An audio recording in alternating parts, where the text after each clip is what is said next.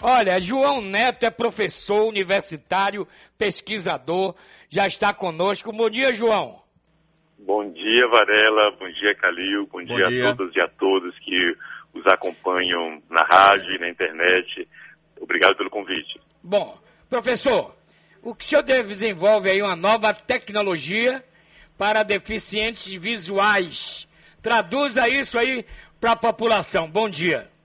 Bom dia, então, Varela. É, na verdade, a gente, é, eu já venho coordenando esse projeto há um bom tempo, em que nós, ob, nosso objetivo é fornecer mais autonomia e independência para a pessoa com deficiência visual no espaço público. A gente sabe que a cidade ainda é um ambiente muito caótico e gera muita insegurança para a pessoa com deficiência. Com, com deficiência.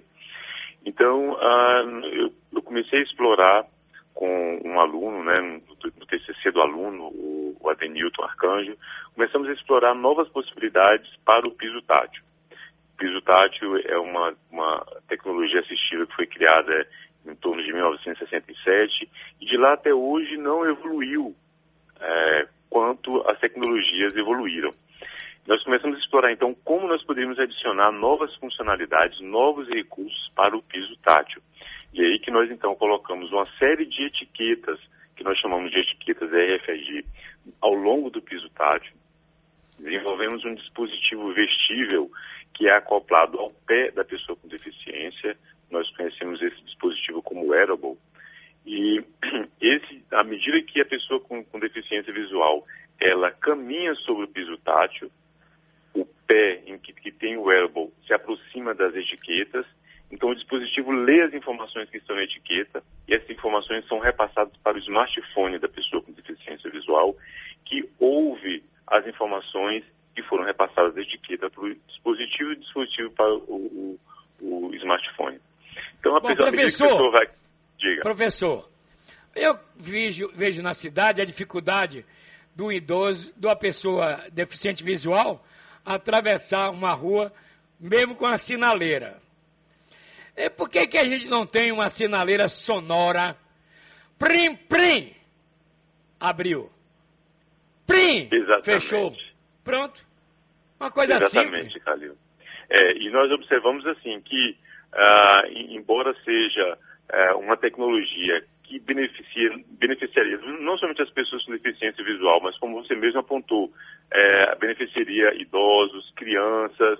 Ah, então, são tecnologias que elas estão chegando aos poucos. A gente observa né, que já, já existem leis que obrigam é, prédios públicos e privados a colocar, instalarem o piso tátil, mas outras tecnologias ainda estão chegando, infelizmente, né, com um processo muito lento. Mas a gente já consegue ver esse avanço. Né? A questão é que a minha, a minha pesquisa ela visa ampliar os recursos dessas tecnologias que já estão presentes.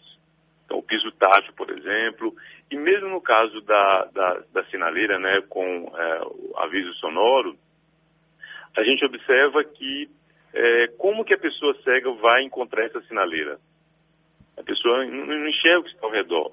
É então, verdade.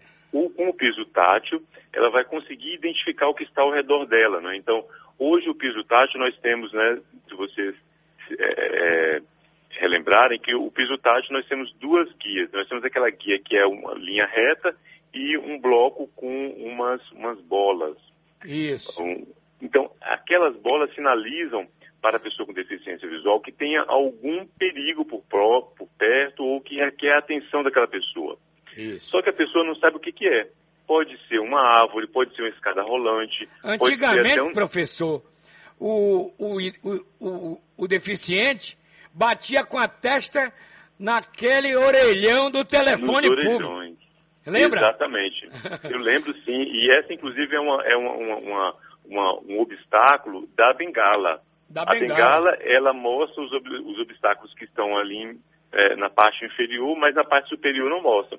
Então, Isso. essa é outra vantagem que essa tecnologia que nós desenvolvemos, né, com o protótipo que o aluno Adenilton fez, que é exatamente a pessoa tem as mãos livres agora, porque toda a informação ela é lida a partir do pé da pessoa. A pessoa pisa então naqueles bloquinhos redondos do piso uhum. tátil, então ela recebe a informação, olha, você está próximo de uma árvore, cuidado, de uma você árvore, está próximo de um poste. De um poste, então você está próximo Isso. de uma, uma escada rolante, de, um, de, de uma, da saída de uma garagem, não é que a pessoa com deficiência visual não consegue notar isso. Então, o, o piso tátil, ele avança até mostrar que tem um perigo próximo, mas não, não, não, informa qual é o grau de periculosidade. É. E essa nossa tecnologia, não, ela libera então a mão da pessoa com deficiência, porque ela não precisa mais andar com a bengala, ao mesmo tempo que a pessoa recebe essa informação digital. E segurar, e segurar num corrimão. Calil tem uma pergunta para o senhor. Cadê você, Calil? É, bom dia, professor, tudo bem? Bom dia, Calil. Um abraço para o nosso grande Zé Eduardo, bastante. O Zé Eduardo está ouvindo agora, está muito empolgado aí com a, com a entrevista, né? Mas, é, professor, eu tenho observado, por exemplo, né? É, a gente passa em alguns locais e a gente vê que não há um cuidado especial na hora da instalação do piso tátil, que na maioria dos casos é de responsabilidade é, do dono do imóvel, como a, a, a, prefeitura já me informou isso é, outrora. Eu já vi casos, por exemplo, de o cara instalar um piso tátil, do tátil e não desviar do poste. O poste está no meio. Diante dessa situação, a pergunta que eu te faço é o seguinte: em termos de, de investimento nesta área é, de acessibilidade, como é que o Brasil está caminhando? Olha, Calil, é incrível como é, no, aqui no Brasil nós temos esse avanço, então, no sentido das leis. A prefeitura aqui em Salvador mesmo, nós, somos, nós temos leis que obrigam os prédios públicos e privados a instalarem o piso tátil.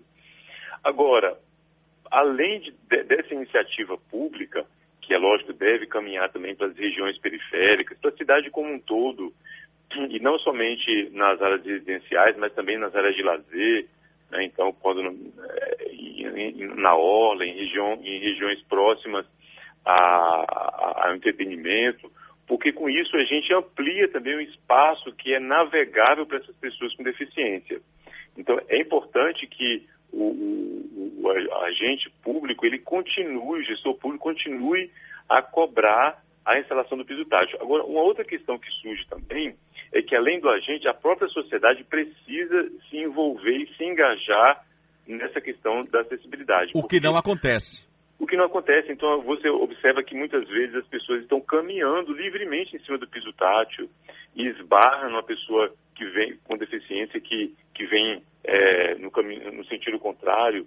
Né? Então, as pessoas não respeitam essa, essa é, tecnologia que é, gera uma segurança muito grande para a pessoa com deficiência, que é ter o piso tátil, mas às vezes ela, a, que é usuária, não tem um livre acesso a essa tecnologia. Então, acho que tem que ter um envolvimento aí, tanto do gestor público, mas também da própria sociedade. Sociedade em... cobrar. Professor, nós estamos com o tempo estourado, mas de qualquer maneira, um cartão, um cartão verde para o senhor. Parabéns, é isso aí. Fala-se em 10% da população com alguma deficiência. Eu não tenho números exatos disso, mas precisamos lembrar que a cidade também é do deficiente. Não é isso? Um exatamente, Varela. E nós, nós, precisamos exatamente criar esse espaço de discussão. Parabéns pela iniciativa de em dar esse espaço para nós. Então precisamos de cada um fazer sua parte para aumentar a acessibilidade e inclusão da nossa cidade. Deus um abençoe. Abraço. Deus abençoe. E a todos os deficientes visuais, o nosso abraço. A Rádio Sociedade. Temos muitos deles, mas muitos. Não são poucos, não. Que a vida oh. é vista pela Rádio Sociedade. Verdade.